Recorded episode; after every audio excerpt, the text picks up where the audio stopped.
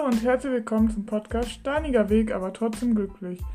Heute wollen meine Oma und ich euch erzählen, was ich in den Ferien gemacht habe, wenn meine Mutter arbeiten musste. Und zwar hat meine Mutter uns an Ferienspiele angemeldet, also gerade in den Sommerferien, ne, wenn es die langen, ja, wenn es die langen Ferien waren, da kriegt ja ein Elternteil meistens immer nur drei Wochen frei. Und Mama konnte sich das, glaube ich, aussuchen, welche drei Wochen, oder? Mhm, ja. Und dann hat sie immer halt diese drei Wochen genommen, wo die Ferienspiele angeboten wurden. Nein, sie hat die drei Wochen genommen. Ja, nein. Sie hat die drei Wochen genommen, wenn keine Ferienspiele waren. Ah, stimmt. Ja, genau.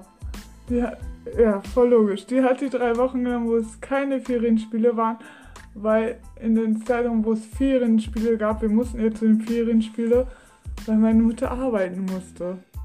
So, also, genau. Ähm, und da musste, ich weiß nicht, wie weit im Voraus musste meine Mutter uns anmelden. Das weiß nicht. Ich weiß halt nur, dass meine Mutter um 6 Uhr morgens da vor der Tür stand, auch wenn die erst, glaube ich, um 8 Uhr aufgemacht haben, damit sie der, die erste ist in, den, in der Schlange, weil die Plätze für diese Ferienspiele so schnell weg waren. Ich weiß noch einmal, da kamen sie einmal später an und da hatten wir keinen Platz mehr bekommen und standen dann auf der Warteliste und anhand der Warteliste sind wir nachgerutscht und meine Mutter hat sich so gefreut, weil sie gar nicht wusste, was sie sonst in der Zeit ähm, mit uns anfangen sollte, anstellen sollte, weil sie uns nicht alleine ähm, zu Hause lassen wollte. Oder Oma? Die meiste Zeit, da Opa schon seit 96 nicht mehr zur Arbeit gehen konnte aus gesundheitlichen Gründen, hat ihr die meiste Zeit im Sommer bei Opa und im Garten viel und auch bei uns zu Hause. Aber wenn die Ferienspiele vorbei waren, erst. Ja, wenn die Ferienspiele vorbei waren. Wenn wir dort waren. Mhm. Genau. Und ähm, Oma, weißt du, ob es da Probleme gab, als Mama uns da angemeldet hat, wegen mir und meiner Behinderung?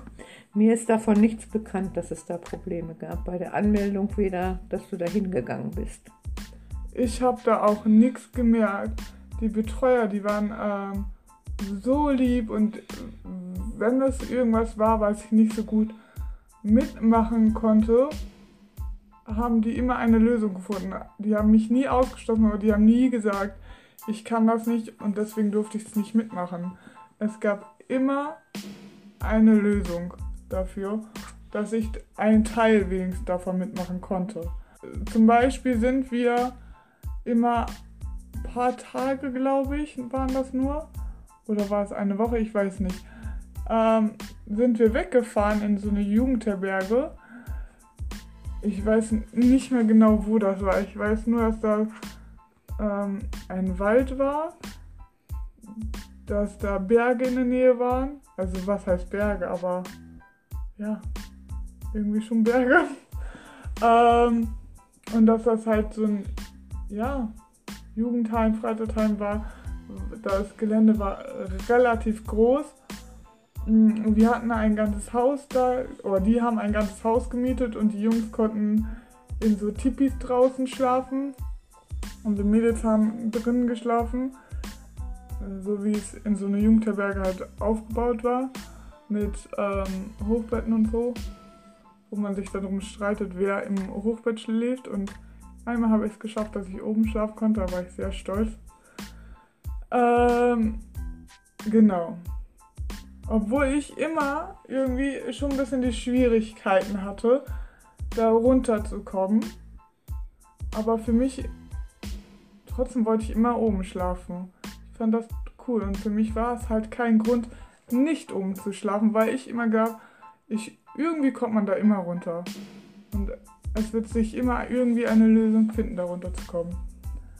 Und als eine Aktivität war eine Nachtwanderung da. Und da war halt eben die Frage, ob ich so weit laufen konnte.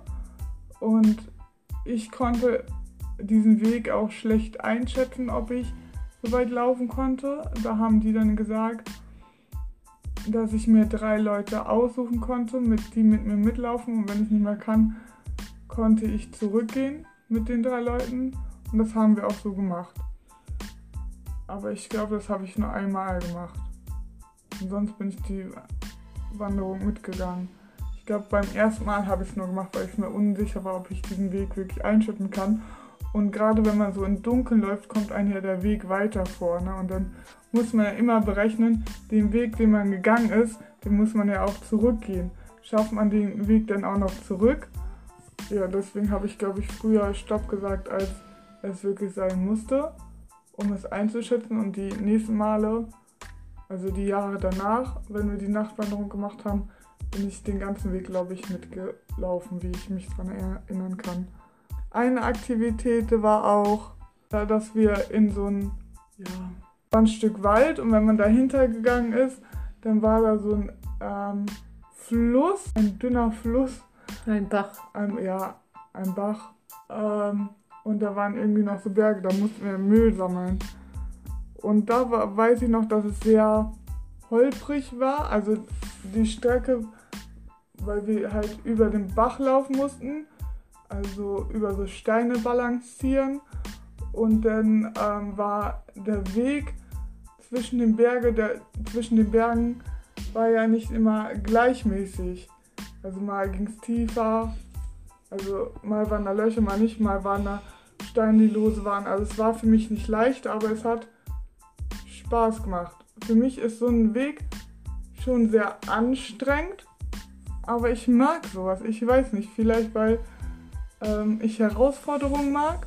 Ja, du möchtest dich selbst beweisen, dass du das kannst. Genau, so, genau, so war es immer und so bis jetzt ist es immer noch so. Ähm, ja, genau. Also bei diesen Ausflügen hat es nie irgendwie nie große Probleme gegeben. Und auch wenn wir da waren, also bei den Ferienspielen, da wo die Ferienspiele stattgefunden haben, in diesem Jugendzentrum, hat es nicht Probleme gegeben. Ich hatte da meine Freunde, meine Clique, mit denen ich was gemacht habe. Ich bin auch mal alleine da rumgelaufen, hatte nie Probleme mit den. Ich habe mich immer gut mit den Erziehern, mit den Betreuern da verstanden. Ähm, soweit wie ich weiß, mochten mich da auch alle.